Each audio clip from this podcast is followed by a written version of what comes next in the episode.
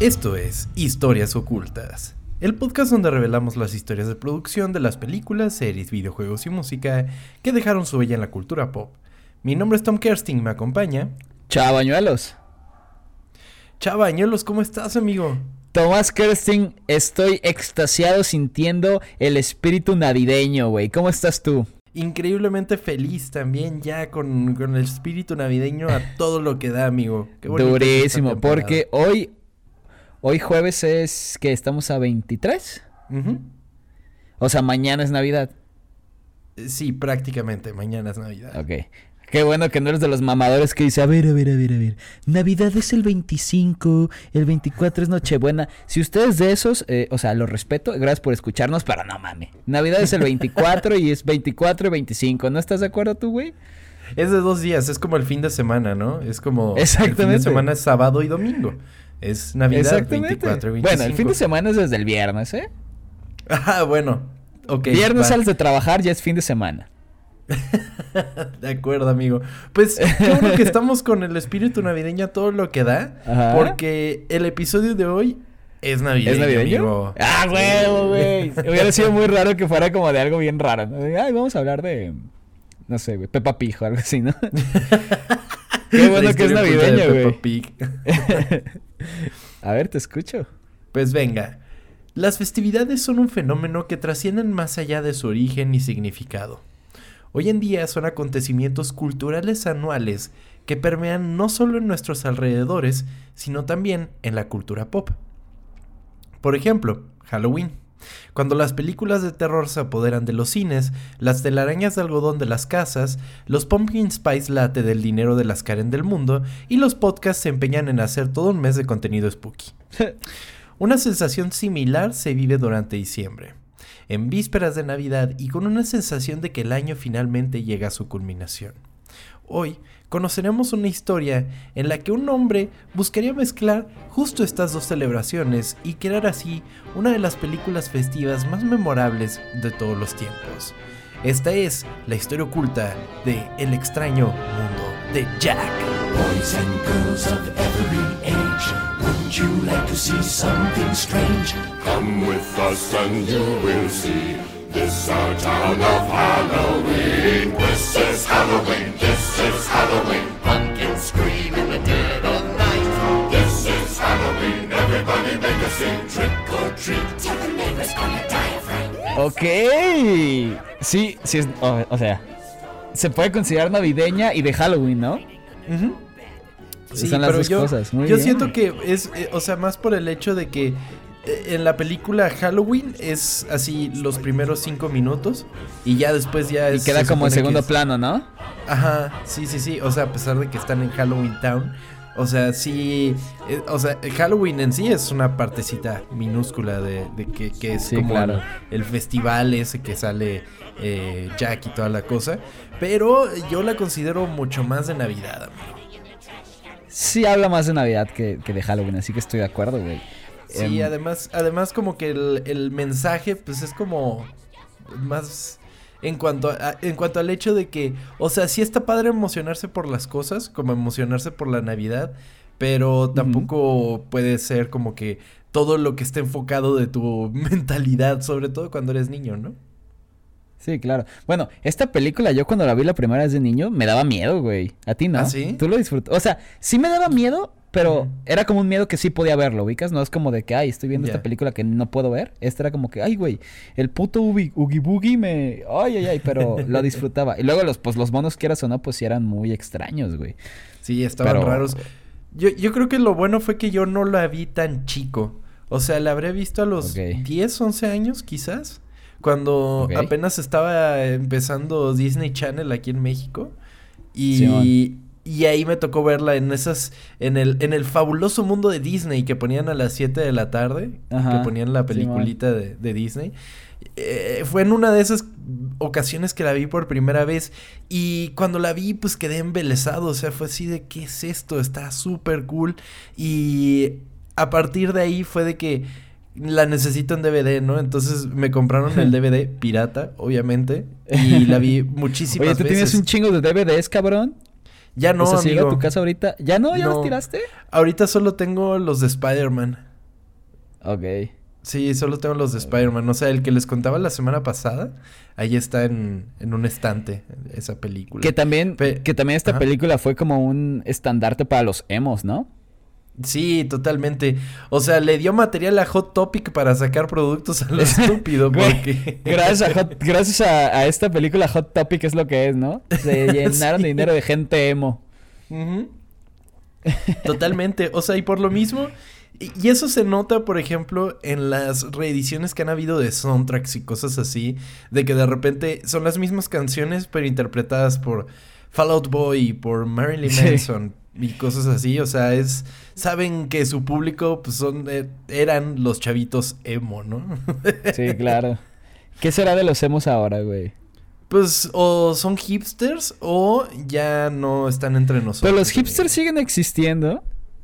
Pues es, es- o sea, ya no catalogados como hipsters, ¿no? Porque eso es algo muy de... O sea, recuerdo que cuando estábamos en años. 20 por ahí, sí era como, ay, los Ajá. hipsters. Ahorita ya no existen los hipsters, güey. No, porque ya- ya... como que todo el mundo tiene algo de hipster. Ya en su tuvieron que trabajar.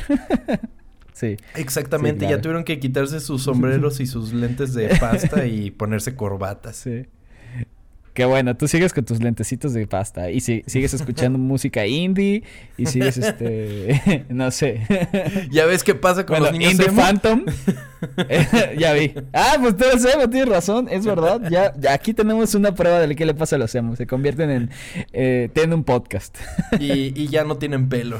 Eso es lo que pasa. Mm, Sí. Está bien, güey, pero tienes barba, güey, eso funciona, ¿no? Eso sí, pues sí.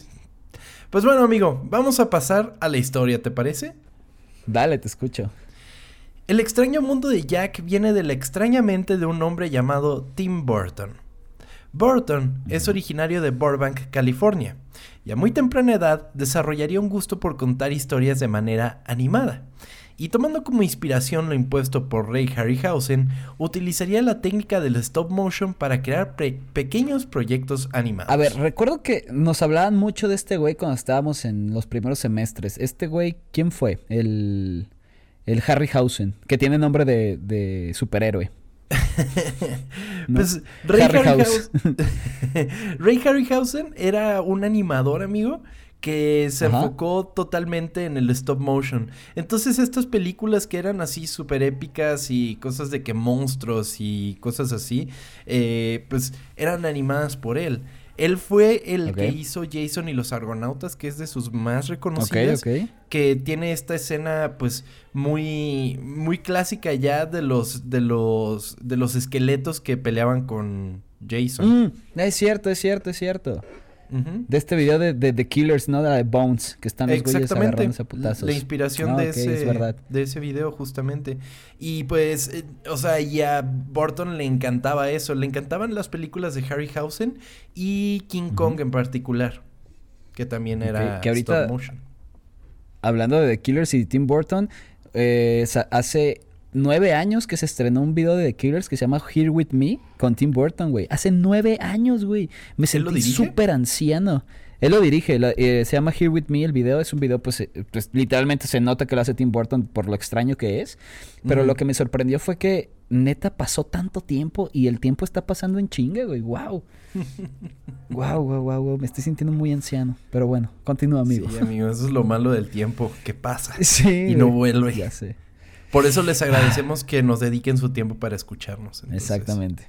Exactamente. Pues bueno, gracias. Burton a utilizaba todos. su jardín para crear sets en los que con una cámara de 8 milímetros filmaría cortos sin sonido. Hobby que lo llevó a estudiar una carrera de animación de personajes en el California Institute of the Arts, la afamada CalArts. Ajá. ¿Es el donde han salido varios? ¿Que hemos hablado Ah, de eso? ¿O esto es otro? Es correcto, de ahí han salido muchísima gente que pues trabajó en Pixar, que trabaja en Disney Animation, no sé, es como cuna, porque como justo está en California, pues. O sea, es, es, es muy ahí. reconocida Carl Arts. Y pues muchos de los animadores que admiramos hoy en día, pues es, son producto de ahí. Y tiene muchísimo tiempo que se ha convertido. O sea, bueno, o sea, Tim Burton cuando estudió ahí en los 70, o sea, la neta ya tiene un ratote siendo ese estandarte de la animación.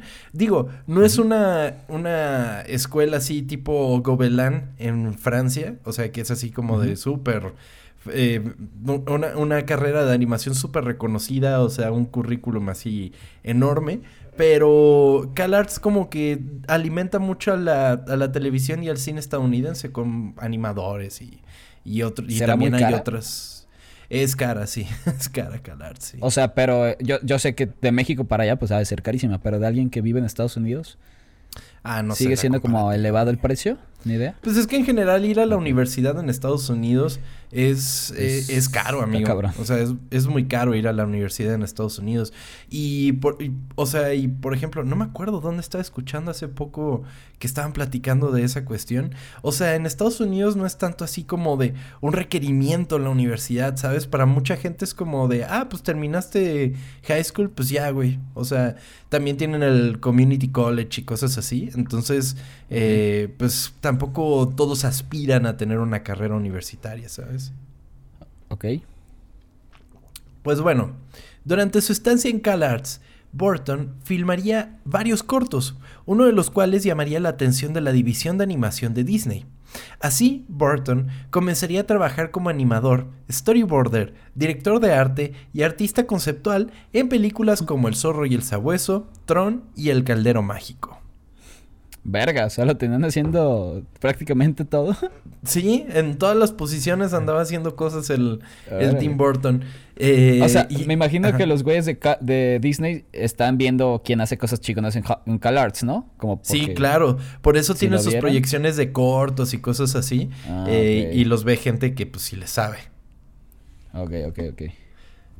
Pues bueno, durante este momento de su vida, Burton se daría la oportunidad de profundizar aún más en sus ideas, creando conceptos creativos particulares que desafiaban el estándar de la época. Burton dibujaba ideas que generalmente no procedían a formar parte de las películas en las que se veía envuelto, así como escribir guiones y poemas para ejercitar su creatividad. O sea, siempre fue muy raro. Totalmente, güey. O sea, es como. o sea, me lo imagino en, en, el garrafón, ¿no? Así como todo. No, sí. quiero, mi café más oscuro. Sí. Sí. Que está, chido, pues, ¿no? Porque le, le pone su. Pues su pizca, su. ¿Cómo se dice? Pues su esencia, ¿no? A las cosas siempre las tiene. O sea, cuando ves algo de Tim Burton, sabes que es de Tim Burton. Y eso es Totalmente. y, es algo muy cagado que se empieza a desarrollar como en esa etapa de la universidad como creativo. O sea, empiezas a encontrar tu estilo, ¿sabes? Eh, digo, como tú con los ojotes. Eh, por ejemplo, o sea, a mí me encantaba. y eso es algo que también eh, Tim Burton como que también lo aplicaba, como que también metía sí, Sí, sí.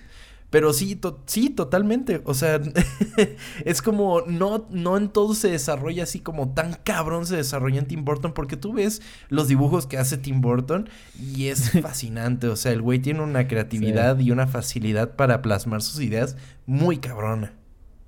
Sí, sí, sí. Se nota. Se nota que es de él cuando una cosa es de él, ¿no? Es eh, eh, justamente, amigo. Pues uno de los poemas que escribiría sería titulado The Nightmare Before Christmas, inspirado por las películas navideñas que veía, que veía cuando era niño. Esto lo escribía cuando estaba harto del trabajo. Sí, así de que ya me voy a poner a escribir, ya, chingada. Ok, verga. Qué chingón que que cuando estás procrastinando hagas cosas bien verga, ¿no? sí, no mames. y uno aquí nada más viendo el feed de Instagram, ¿no? De Twitter. ya sé, güey. Dándose oportunidad para experimentar, Burton regresó a sus raíces e hizo un cortometraje stop motion titulado Vincent. Vincent le abriría las puertas a Burton para que probara suerte dirigiendo producciones live action pero no solo eso, el éxito de Vincent hizo que Disney se interesara por, se interesara, se interesara por la idea de The Nightmare Before Christmas y consideraron adaptar el filme a un especial de televisión de 30 minutos. Ok, o sea, ¿a él le gustaba más hacer el stop motion que el live action? ¿O...? Es que... No, bueno, él, empezó con stop motion y, y lo entiendo, es como no, no, no cuentas con gente para hacer películas. O sea. sí, pues lo haces tú, pero verga, güey. Exactamente, o sea, me, recuerda cuando yo me metía a hacer cosas con eh, Windows Movie Maker, ¿no? Entonces ahí me Ah, tenías sí. como que pensando, qué chingados, ¿cómo, ¿cómo cuento algo, sabes? Y ahí me tienes como metiéndole fotos y videos y cosas así. Yo hacía, esto es muy buga de mi parte, pero yo hacía videos de fútbol. Entonces agarraba... ¿De los mejores goles o qué?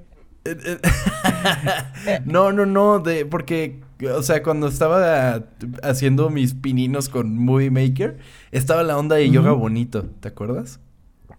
Ok, sí, sí, sí. Entonces yo lo que hacía era como agarrar los videos y como que hacer algo o meterle una canción para que sonara chido y cosas así.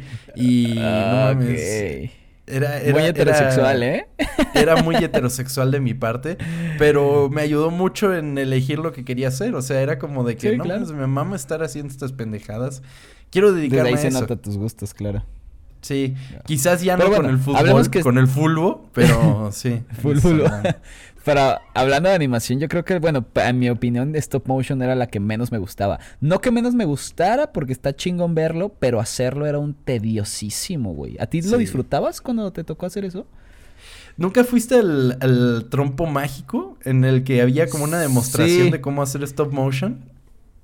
Es que sí, pero, ay, güey. O sea, para, me imagino que deben de saber, pero la gente que nos está escuchando y no sabe, es Ajá. mueves poquito el personaje, foto.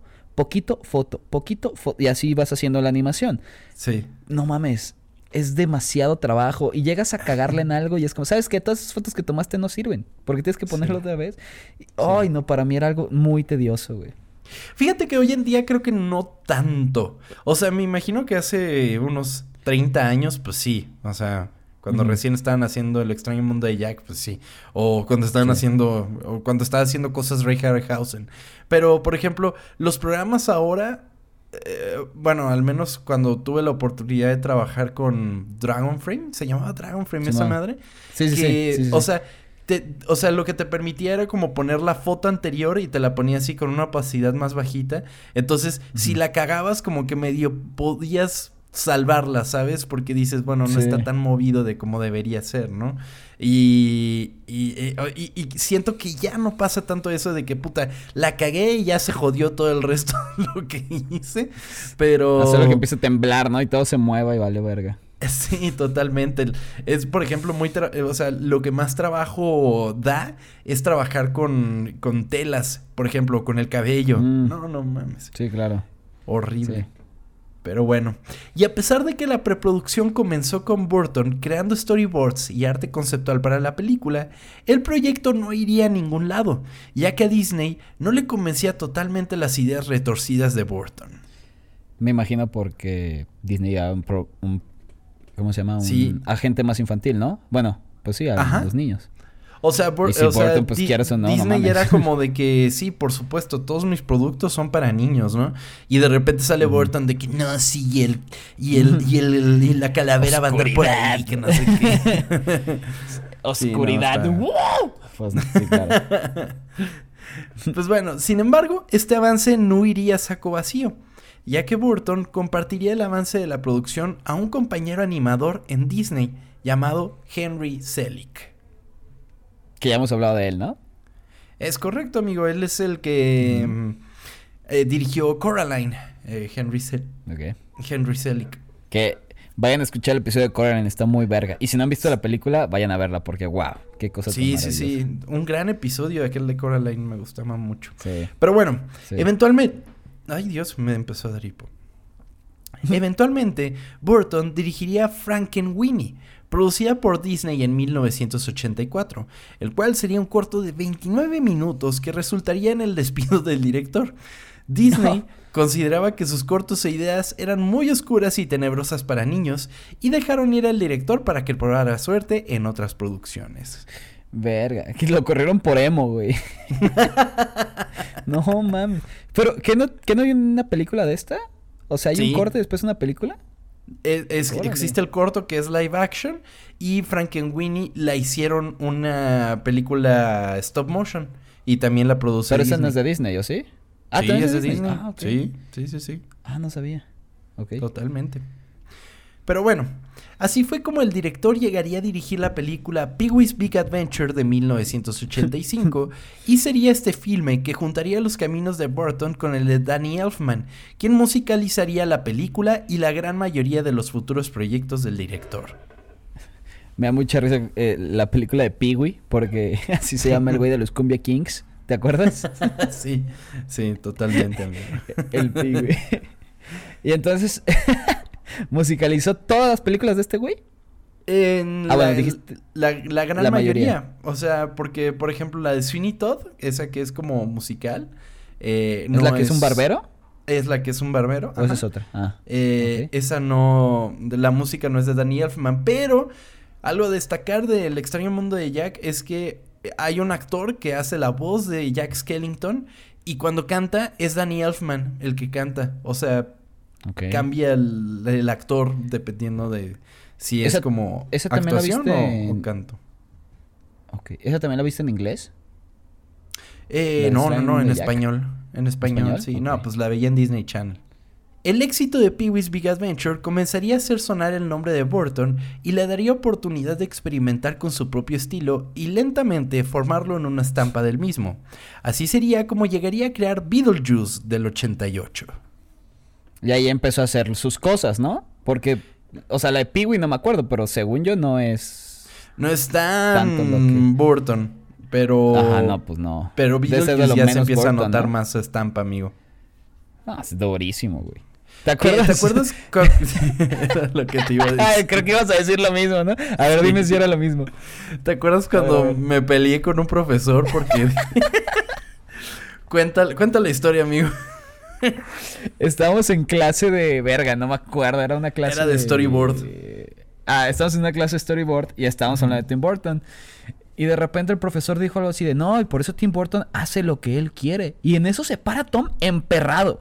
O sea, y dice, no, no hace lo que quiere. Profesor, ¿usted cree que Disney lo deja hacer lo que a él se le da la gana? Claro que no. Disney lo tiene agarrado por los huevos. Usted no lo entiende. Y fue que, ¿qué pedo, Tom? Tranquilo. Bien emputado. ¿Me equivoco o no? y el profesor de verga, güey. No, pues me va a soltar un putazo en mi alumno. No, o sea, todo el salón está de verga. Tom nunca se enoja y ahorita.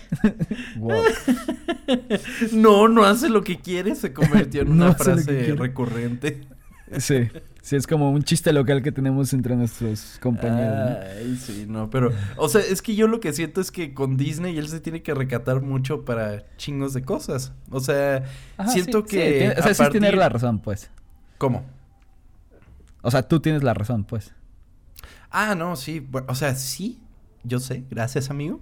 Pero, o sea, sí se nota cuando ha hecho sus cosas, ¿no? O sea, si dices, si ves una película y dices, ok, eso es Tim Burton. Pero, por ejemplo, Alice in Wonderland y esas cosas es como. Ah. él podría haber hecho más cosas, él podría haber metido más Tim Burtones a su película, ¿no? Sí, totalmente. La fama de Burton crecía a pasos agigantados, tanto que en 1989 estrenaría Batman, esterilizada por hmm. Michael Keaton y Jack Nicholson. Y aquí viene el anuncio de vayan a escuchar el episodio. Qué chido que ya podemos ser autorreferenciales, ¿no? Así de como si quieren saber más, ¿eh? vayan al episodio de. sí, pues que ya se nos llevan varios episodios, güey, así que. Ay, sí, güey, imagínate, ya, ya vamos a llegar a los 100, amigo. No faltan tantos. ¿Y de qué vamos a hablar de los 100, güey? la historia oculta de Tom Kersting, de sus 17 mil trabajos. Ay, ojalá, amigo. Pero bueno, para principios de los 90, Burton trabajaría en un proyecto que lo forjaría como una leyenda de la dirección, tanto cinematográfica como creativa. El joven Manos de Tijera, esterilizada por uno de sus buenos amigos, Johnny Depp. ¿Qué es lo que te quiero preguntar? ¿Qué chingados? ¿Por qué trabaja tanto con él? O sea, ¿me vas a platicar por qué o algo? No, no, no. O simplemente le encanta y ya. Pues es que así pasa con muchos actores y directores, o sea, como que hacen su dupla y ya se quedan ahí por años y años y años. O sea, por ejemplo, está Scorsese y Leonardo DiCaprio, por ejemplo. Eh, pasa muy seguido y O sea, lo mismo Johnny Depp y Elena Bonham Carter. O sea, se me hacen como que sus más recurrentes actores. Sí, sí, sí. Pues sí, a lo mejor te acostumbras tanto a un buen actor y dices, ay, pues ¿para qué le busco a alguien más? Y este ya no me estoy ya me lo estoy imaginando en este papel, ¿no? Totalmente. Y es que, o sea, bueno, además de que el joven Manos de Tijera se me hace un nombre horrible. no me gusta. ¿Cómo se llama en inglés? Edward Scissorhands. Ah, ok, sí le, sí le respetaron un poquito el nombre, ¿no? Sí, pero el joven Manos Eduardo. bueno, ahí, güey. Eduardo, el. No le tenían por qué poner Eduardo, le podían haber puesto Lalo y ya. Lalo Manos de Tijera. Lalo Manos de Tijera, güey, suena peor que el joven, güey. Lalo Manos de Tijera. No, no mames. Eduardo. o sea. Güey, nadie iba a ver eso, güey. Que por cierto no me gusta esa película, güey. ¿No te gusta? No, güey, no sé. No me gusta. Mames, a mí me gusta un chingo. O sea, sí es una de las películas de Burton que me gustan. Sí, sí, está chido. Yo no la disfruto tanto. Pero bueno. Disfruto más la canción de Camilo que se llama Manos de Tijera. ¿Cómo? Camilo tiene una canción que se llama Manos de Tijera. Perdón, lo siento. Solo quería dejar ese. Pues mira, amigo. pues bueno, Lalo Manos de Tijera sería un éxito en taquilla y se convertiría en una de las películas más memorables de su momento. Y gracias al éxito de la primera película de Batman, Burton volvería a trabajar con el encapuchado de la noche en Batman Returns. ¿Y ahí qué decía Disney? De que ahí dejamos ser un güey que era bien verga. ¿Te imaginas?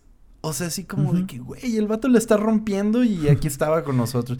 Pues de alguna manera, eh, o sea, bueno, yo espero que en mis trabajos pasados les dé gusto que esté creciendo, espero. A mí me daría gusto que un ex empleado esté creciendo. O sea, sí, pero siendo Disney yo creo que es como de, ay, soy Disney, todo me enoja, ¿no? Quiero recontratarlo. Maldito emo, porque le está yendo bien. Pero ya veremos cómo dan vueltas los caminos, amigo. Batman Returns significó muchas cosas para el director, ya que por primera vez tendría control creativo total sobre la obra. Batman Returns era aún más oscura que su antecesora, mostrando escenas más violentas y sexuales. La neta sí es muy sexy Batman Returns. es que justamente, es que, güey, Michelle Pfeiffer de, de Gatúbela, no mames. Sí, güey. No mames, está, está cañón.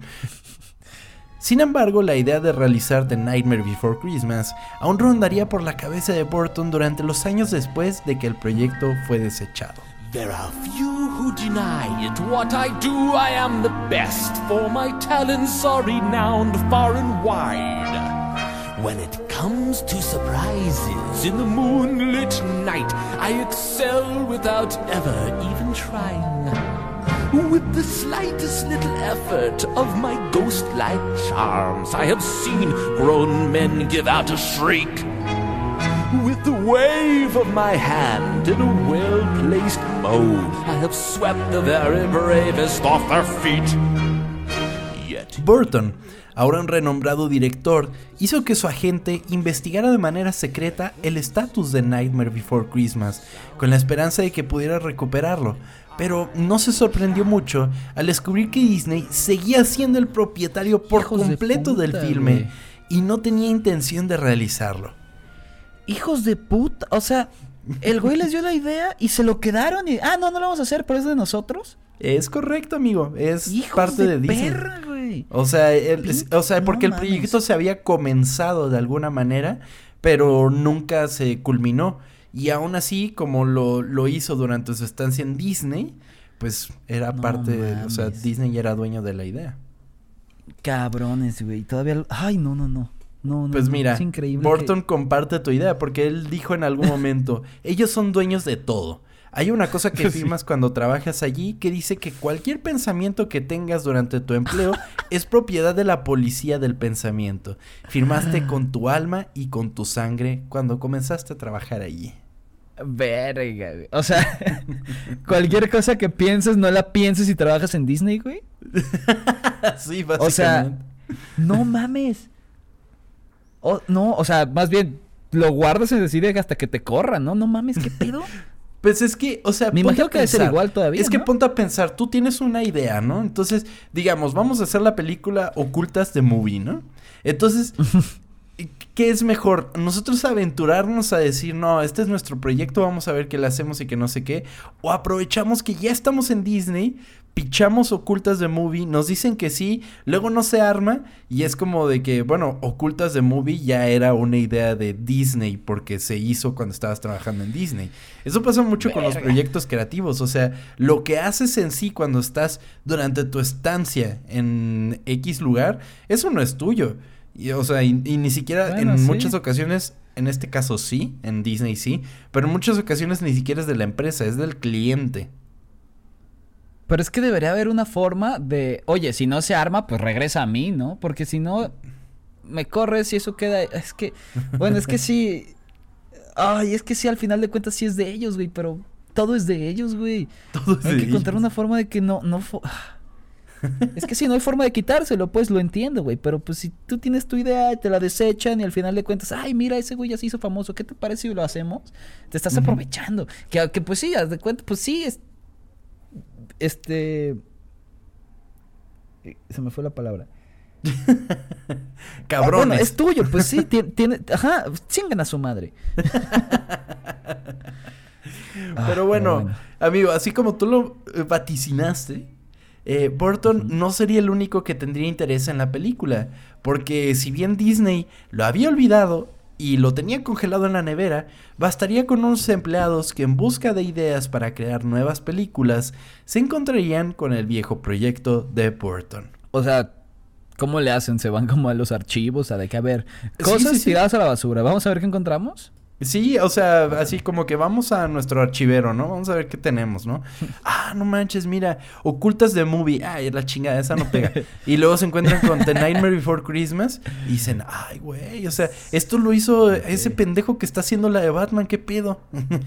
Ah, es que sí, eso va a estar interesante, güey. De que veas, Sí. vas viendo que un cabrón que ya pegó y trabajó ahí. Ah, bueno, sí. Exactamente. O sea, Burton lo hizo por su lado. O sea, le dijo, a ver, a ver si estos tipos todavía tienen los derechos. Y sí, sí tenían los derechos. Pero ahí Disney dice, ah, pues necesitamos nuevas cosas. Hay que tener en cuenta que también para este momento Disney estaba viviendo su renacimiento, que, que es como el momento en el que empiezan a pegar durísimo sus películas animadas. Y estaban urgidos por nuevas ideas, nuevos proyectos y todo eso. Y es como de, a ver, pues revisen el archivero a ver si hay algo que nos sirva. Y pues se encuentran con eso y es como de que, órale, no, pues tenemos a lo Sí, grande claro. por acá. Sí, sí, sí. Jeffrey Katzenberg, el entonces CEO de Disney, encontró interés en el proyecto, ya que acertaba en varios de los puntos que buscaba cumplir con cada una de sus películas nuevas.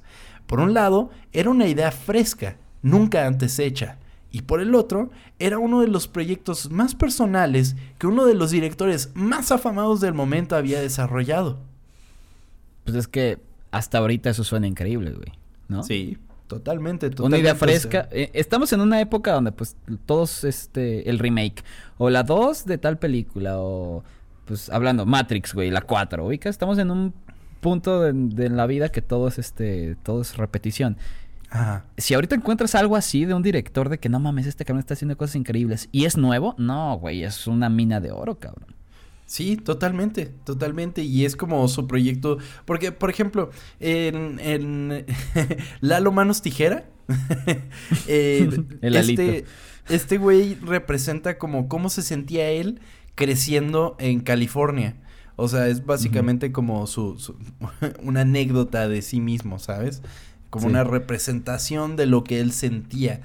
Y ahora vamos a ver qué tan personal se vuelve el extraño mundo de Jack. Al final de cuentas, él estaba demostrando las cosas que sentía con respecto a las fiestas y así. Él era súper fan de la... Eh, Era, es, no sé. eh, ahora me parece un viejito amargado. Pero eh, era súper fan de la Navidad y de Halloween. Entonces, pues ¿Cuántos años tiene el Tim Burton? vamos a ver. Según el oráculo, amigo, tiene 63 años. Ah, no está ni tan viejo, amigo. Y sigue, y sigue igual de despeinado siempre, ¿verdad? Sí, no, no se peina el señor Tim Burton. No es gel ese cabrón. Bueno. Pero bueno, Eh, Burton, quien había estado trabajando con Warner Brothers para sus proyectos live action, buscaba que no se le adjuntara su nombre con un solo estudio, lo que le llamó la atención de trabajar con Disney, con reservas. O sea, dijo, igual y sí le entro con Disney, pero pues a ver, no me gusta tanto cómo trabajan esos güeyes. Es que sí, y no le quedó como una espinita de que, ay, los odio. Me, me rechazaron por ser quien soy y ahora me, me quieren por ser quien soy. Es que literalmente es eso, güey. Pues lo mandan al pito por ser el güey raro. Y pues ahora lo quieren de regreso porque es el güey raro. Eh, o sea, sí, pero yo creo que más que nada lo hizo porque lo tenían agarrado de los huevos. Era como de, yo tengo el proyecto y lo voy a hacer contigo o sin ti. Me vale madres. Entonces, si prefieres, pues tenía, Tiene que regresar. Sí, sí, sí. Pues bueno, y aunque ahora Disney parecía más abierto a sus ideas, Burton exigió autonomía para crear la película, a lo que Disney accedió. Sin embargo, exigieron que la película fuera llamada oficialmente Tim Burton's The Nightmare Before Christmas, por dos sencillas razones. Una, capitalizar en cuanto al nombre del director del momento, y dos, separar la película lo más posible de Disney. ¿Y eso? ¿Tenían miedo de que les fuera mal o por la estética o qué?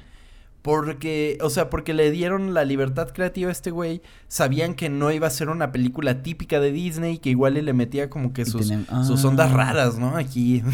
Sí, sí, sí. y, y pues generalmente las películas Disney's The Lion King o Disney's Ajá, sí, sí, Little Mermaid. Entonces aquí dijeron Tim Burton's The Nightmare Before Christmas. Y ya. ok. ¿Y si se llama así? Sí, así se llama. Sí. Ah, verga. Sí, sí, sí. Y pues nada, o sea, también es importante mencionar que en sí la película no es Disney al 100%. O sea, sí es Disney porque la hace el conglomerado de Disney. Eh, pero, pero la película la distribuyó una de sus subsidiarias que se llama Touchstone. Bueno, que se llamaba Touchstone. Que también fueron los que distribuyeron eh, la de Roger Rabbit que era como su división para hacer películas un poco más adultas. Sí. Para que no nos reclamen los padres, ¿no? Ajá, sí, para que no dijeran, ay, otra película de Disney, ¿no? Era más bien como esa película rarita que se ve animada, que medio parece para niños y así. Eh, O sea, ellos estaban desesperados porque no se les, no se viera tanto la presencia de Disney en esa película. Y hasta hoy en día sí se mantiene. What have I done? What have I done? How could I be so blind? All is lost. Where was I? Spoiled all. Spoiled all.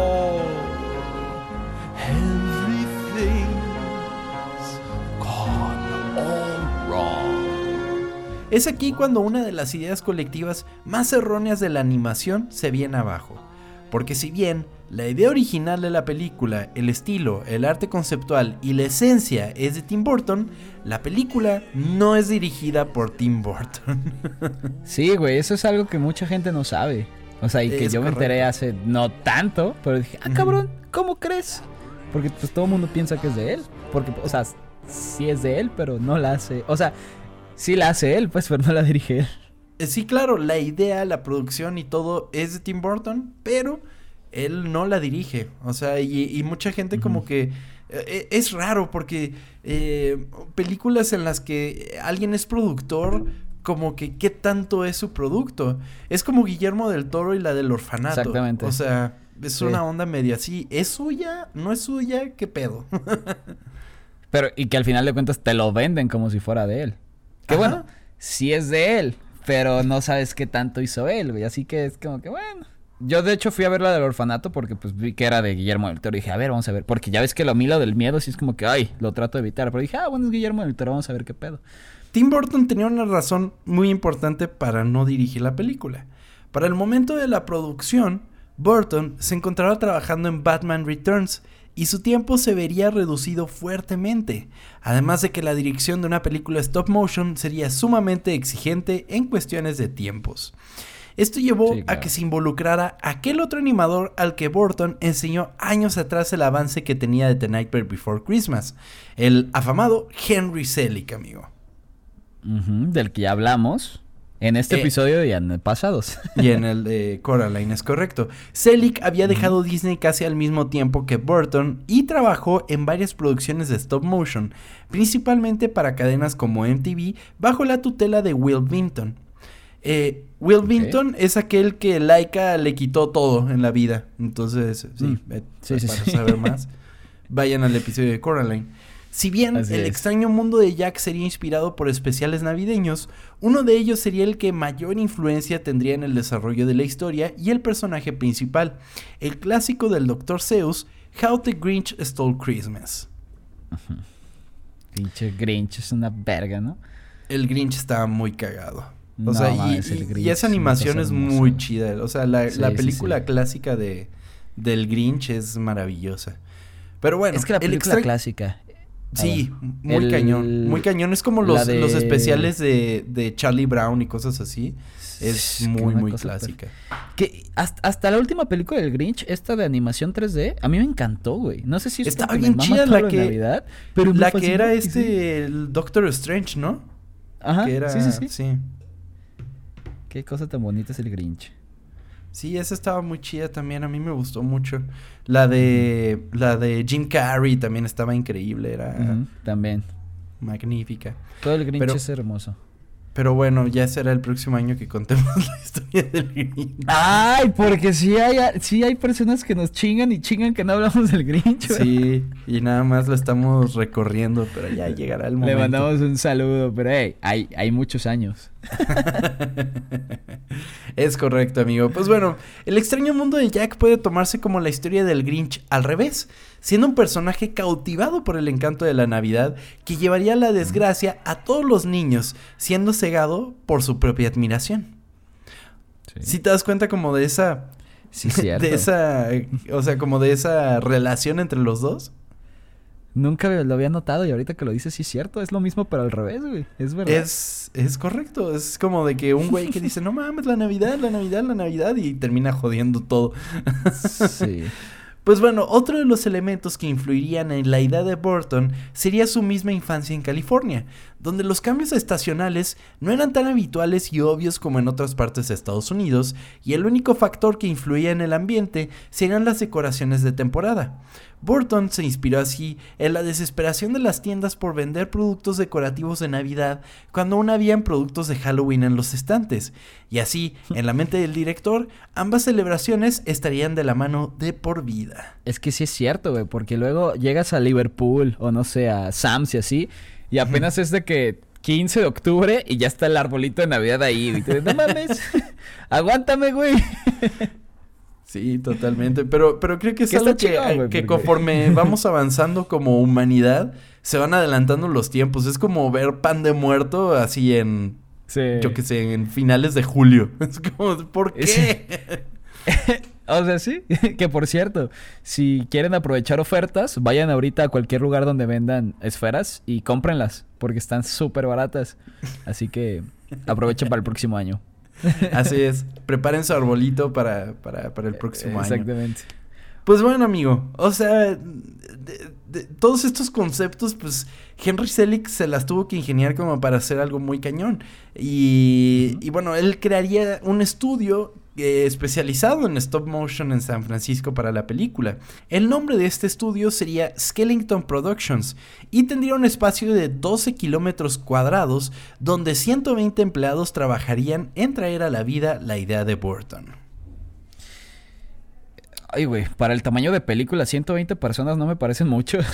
Sí, no, y además 120 repartidos, como que haciendo chingos de cosas.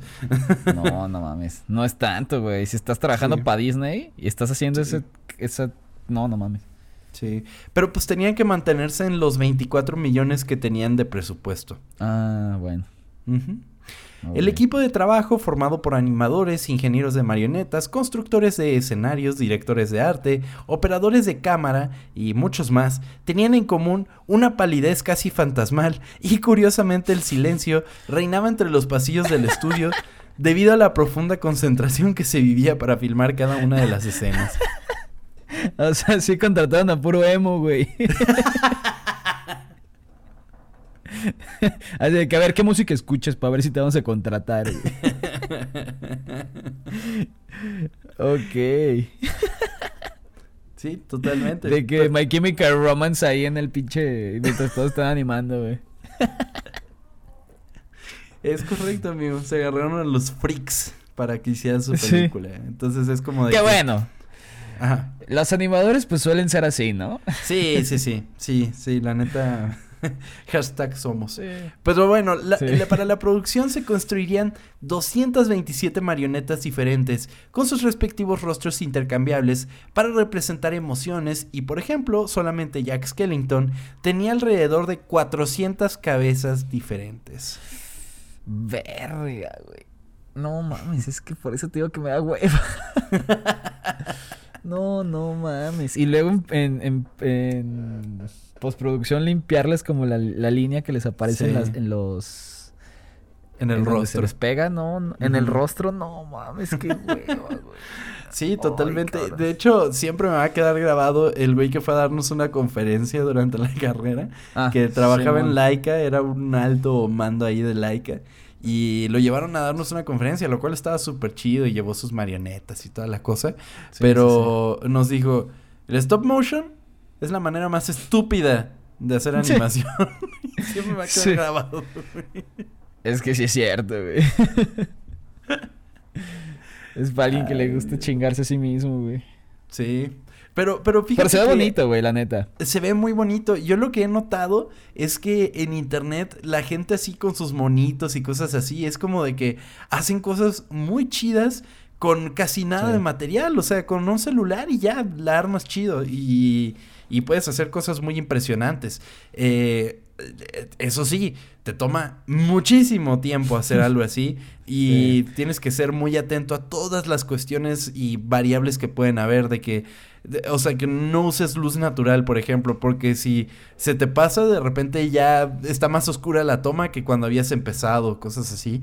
Eh, la verdad, mis respetos a la gente que hace stop motion. Muy cabrón. Sí, la neta. Listen, everyone. There were objects so peculiar they were not to be believed, all around things to tantalize my brain. It's a world unlike anything I've ever seen, and as hard as I tried, I can't seem to describe like a most improbable dream. But you must believe when I tell you this. It's as real as my skull, and it does exist. Here, let me show you. El proceso de animación era sumamente tardado, amigo, produciendo un máximo de 70 segundos de animación en una semana. Incluso una toma corta podría llevar una semana porque los animadores comenzarían casi desde cero, con solo la voz pregrabada del personaje y los dibujos del storyboard. No, güey, no, no, no, no, no. Ay, güey, es que qué hueva. Perdón, pero me imagino eso, güey, y me da una flojera. pero a ver, les ponían lo que el güey iba a decir y el storyboard muy detallado. No, el storyboard es como de que el, personaje tiene que agarrar este regalo, ¿no? Entonces, tú como animador dices, o sea, de ti depende cómo va a agarrar el regalo, qué quieres transmitir con cómo agarra el ah. regalo, ¿no? Por ejemplo, si quieres que demuestre que tiene un poco de adversión al regalo, pues lo haces que lo tome así con las puntitas de los dedos y como alejándose y cosas así.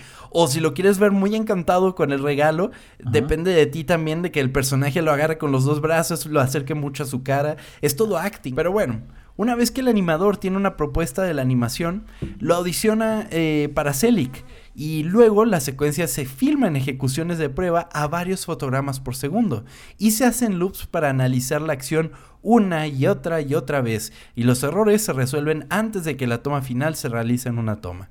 Esto es como la técnica del blocking. Cuando estás haciendo animación, el blocking es como de que poner los espacios eh, justitos, como de que aquí va a pasar esto, pas, pas, pas, pas, y ahí analizas cómo va a funcionar ves si funciona y después te preocupas por cómo vas a hacer de llegar de una posición a otra y cosas así. Entonces, lo mismo hacían con el stop motion, decía, bueno, el personaje va a ser así, pa, pa, pa, pa, pa, pa.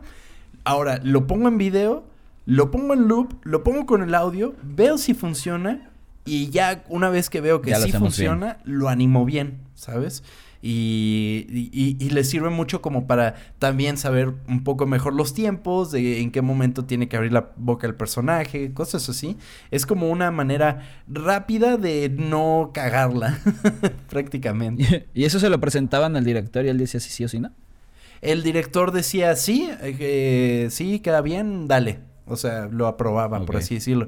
Porque al final de cuentas es como el director cuando está con los, con los actores, ¿no? Es como, eh, no, ¿sabes qué? Métele como que otro tipo de, otro tipo de actitud a cómo dices las cosas o así.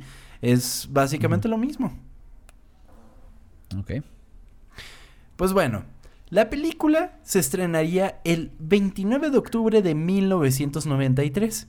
Y aunque a Disney no le preocupaba mucho que la película no llegara a convertirse en un gran éxito, ganaría 50 millones de dólares en Estados Unidos en su estreno y haría un total de 91 millones y medio de dólares. ¿Cuánto costó? 24. Ok. Pinche Disney, hijos de perra. ¿Te das cuenta de, ay, mira, hay que hacer una peliculilla ahí. Si no pasa nada, no pasa nada. No mamen. O sea, ellos lo veían como de que, bueno, o sea, igual y no se vuelve un éxito, pero pues vamos a tener el renombre de haber hecho una película que desafía tanto cómo se hace la animación en cine, ¿sabes? Le- también eso es algo, O sea, es como una sí, manera de promocionarte de manera un poco más eh, con hechos que nada más con palabras. Ok. Ok, vendiéndomelo así, está bien. Te la compro. Te la compro. Pero bueno, en 2001 Disney comenzó a considerar la posibilidad de producir una secuela. Pero en lugar de usar stop motion, Disney quería usar animación por computadora. Ok. Algo más sencillo, ¿no? Pues sí, pero le quitas lo- lo- lo- la esencia Sí, del el- proyecto. Pero bueno. El- Burton sí, sí. convenció a Disney para que abandonara la idea. Sin embargo, el videojuego de 2004, The Nightmare Before Christmas, Oogie's Revenge, sirvió como una secuela espiritual de la película, con el equipo de, desarrolladores de Capcom buscando a Burton en busca de consejo. Ah, cabrón. ¿Jugaste ese? No, pero sí me acuerdo de haberlo visto en una revistita de esas que te daban en gamers y cosas así, que era como un catálogo. Me acuerdo de haber visto una imagen y yo de, órale, no Nice. manches, el juego de The Nightmare Before No lo voy a Christmas". jugar. Y, y me acuerdo que te podías cambiar también a al Pumpkin King, o sea, como que podías cambiar entre Jack y el Pumpkin King, pero no, nunca lo jugué, amigo. Qué interesante. ¿Qué habrá pasado? Hay que ver cuántos cuántos tiene si sirve como secuela. Metacritic. Ajá, sí. ¿Y de qué, de qué plataforma es? Según 2004. yo era de de Cubo. Pues mira, amigo, en Metacritic tiene 65 de promedio. Bueno, pensé que iba Sí. a tener menos, la verdad. O sea, es un juego regular son. Pero, ah, me acuerdo mucho. ¿Qué, qué recuerdos? ¿Qué recuerdos de ver lo que no podías tener? O sea, de pasártela viendo los, Mm. los catálogos y es como de, ¡ay, qué padre! La gente se va a divertir mucho jugando esto, estoy seguro de eso. Pero bueno, amigo, la historia detrás de El extraño mundo de Jack nos lleva a comprender que quizás el momento de nuestras ideas no es cuando las concebimos. Sin embargo, regresar a nuestras raíces nos puede llevar a mundos desconocidos para encontrar éxito. Esta fue la historia oculta de El extraño mundo de Jack. What's this? What's this? There's color everywhere. What's this? There's white things in the air. What's this? I can't believe my eyes. I must be dreaming. Wake up, Jack. This isn't fair. What's this? What's this? What's this? There's something very wrong. What's this? There's people singing songs. What's this? The streets are lined with little creatures laughing. Everybody seems so happy. Have I possibly gone daffy? What is this? Muy bien. Oye, siempre, siempre sus finales hermosos, ¿eh? Sí, amigo, me inspiro, O me inspiro. sus ideas del pasado, regresen a sus ideas del pasado. Que no sean exnovias nada más. O sea, solo Totalmente. Y ideas. pues bueno, este fue el último episodio antes de Navidad. O sea, literal, mañana es Navidad, mañana Sí. para unos es Nochebuena, para nosotros es Navidad ya. Sí. Pero. Pero bueno, el punto es que esperamos disfruten mucho si es que celebran la Navidad, claro está. Em, disfruten con su familia. Si no van a estar con su familia, disfruten a su manera. Eh, vean una película de Navidad como The Nightmare Before Christmas y disfruten muchísimo. No, muchísimas gracias a todos por escucharnos esta Navidad. Si quieren este, sentir más el espíritu, tenemos otros episodios de Navidad que se pueden echar, muy Es divertidos. Y, y sí, pónganse una pijama porque ya está haciendo frío, una pijama acá calientita. Uy, sí. Este, tómense un cafecito, un chocolatito, una chela, lo que ustedes gusten. Y abracen a sus seres queridos, a sus perritos, a los que quieran, porque pues aquí nos encanta la Navidad, ¿no, Tom? Es correcto, amigo. Y pues también lo que nos encanta es que nos compartan en redes sociales, su- que se suscriban. Eh, muy importante, pónganos calificación en Spotify. Spotify ya... Que ese sea su regalo para nosotros. Sí, sí, sí. O sea, nosotros les regalamos el contenido. Ustedes regálenos nuestras estrellitas para poner en el árbol. Eh, Spotify Sí. ya habilitó la, eh, la, la opción para que los escuchas pongan una calificación a los podcasts que escuchan. Entonces, eh, les agradeceríamos mucho que antes de que se pasen a escuchar otras cosas, vayan a nuestra a la página donde lo están escuchando, eh, se dirigen ahí a historias ocultas en Spotify y pónganle cinco estrellitas, enviar y se los agradeceremos eternamente. De verdad que sí. Eh, muchas gracias a los que ya lo hicieron. Compartan este podcast, suscríbanse, síganos en arroba ocultas, ocultas con doble O, porque somos muy cool en este podcast, arroba tom-kersting. Y arroba chava Vanuelos o Vanuelos chava. Tom, tengo Eh. dos preguntas antes de irnos. A ver, de antes de irnos. ¿Cuál es tu vi- villancico favorito? Wow, es una gran pregunta, amigo. Es que, es que hay muchos. O sea, aquellos que cantan los niños. O sea, como. ¿Cómo se llaman esos niños? ¿Los españoles? ¿Se ¿Te acuerdas? No sé cuáles cuáles los españoles, güey. Pues hay unos niños españoles que son los que cantan los villancicos. A mí me gusta la de. em, Ah. Bueno, el burrito sabanero, ese es un clásico, ¿no? Ese. Ah, es buena ese esa, siempre, güey, ¿no? sí. Eh, luego está la de con la pan, con la D, con la pandereta y las castañuelas. Ese me gusta mucho también. Ok. Eh, Sí. eh, las campanas de Belén también están muy chidas. Todos los villancicos tienen algo. O sea, inclusive los más Sí. clásicos como Noche de Paz y esos están bonitos, la neta. Pero, pero, mi No- canción favorita de. Navidad es eh, Happy Christmas de John Lennon. Es como la, eh, como muy, muy clásica esa canción. ¿Es la que pones ya cuando ya cuando te levantas un 24? ¿Es la que pones? Sí, sí, sí, la, la- la- la escucho todo el día en loop, porque además es como, es muy hippie, es muy bonita. Como tú. Sí, o sea, la- ahorita que ustedes estén escuchando este podcast, Tom está escuchando esa canción para que ustedes también la pongan. Es correcto. ¿Y cuál, ¿Y cuál es la tuya, amigo? Mm, yo creo que Mistletoe de Justin Bieber, güey. La neta. Esa o Christmas Lights de Coldplay. No mames, me fascinan, güey. Me Qué fascinan. moderno. O Noche de Paz de, de con Luis Miguel. ¡Uf! No mames, qué cosa tan bonita, güey. Wow. ¿Y qué otra cosa me ibas a preguntar? Ah, tu película favorita navideña también. Ah, yo creo que es The Nightmare Before Christmas o ¿Sí? eh. Spider-Man eh, eh, No Way Home. Ok. ¡Es de Navidad! Este. Es que esto es como los cabrones que dicen que Harry Potter es de Navidad solamente porque hay dos escenas por película de Navidad, pero bueno, está El bien. Spider-Man es te la voy a Navidad. comprar. No, bueno, está bien. Es Navidad y te la voy a considerar solamente porque es Navidad. La ¿y mía es la de Arnold Schwarzenegger cuando está en búsqueda de un juguete. Ah, ¿Cómo se llama? El regalo El regalo prometido. ¡Uf!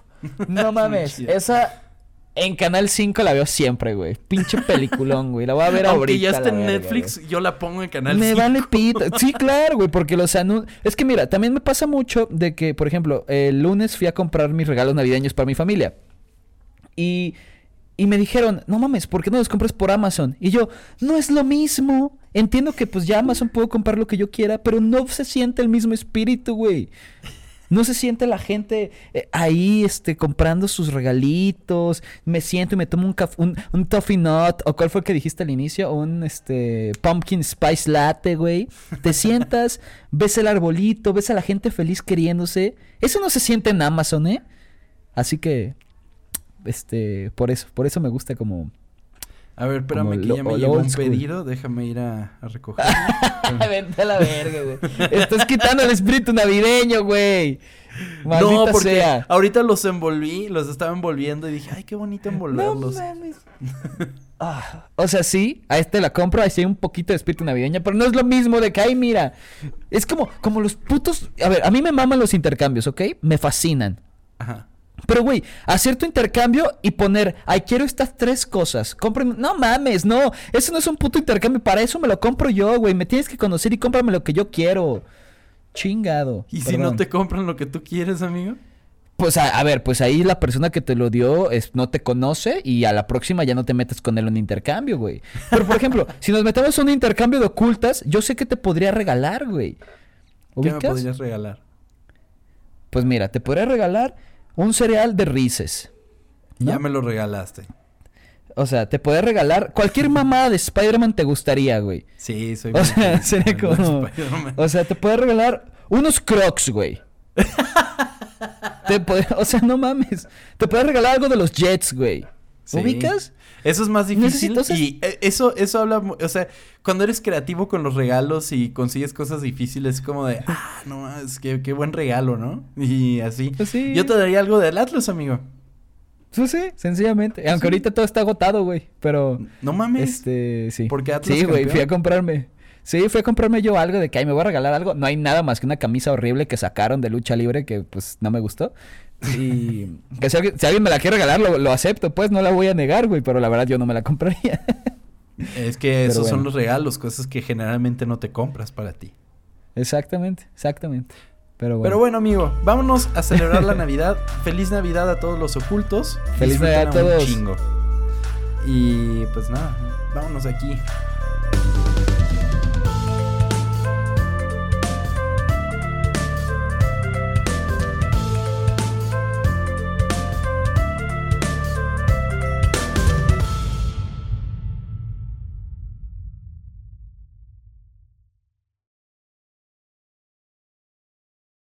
Navidad, luego Navidad. Na, na, na, na, na, hogar.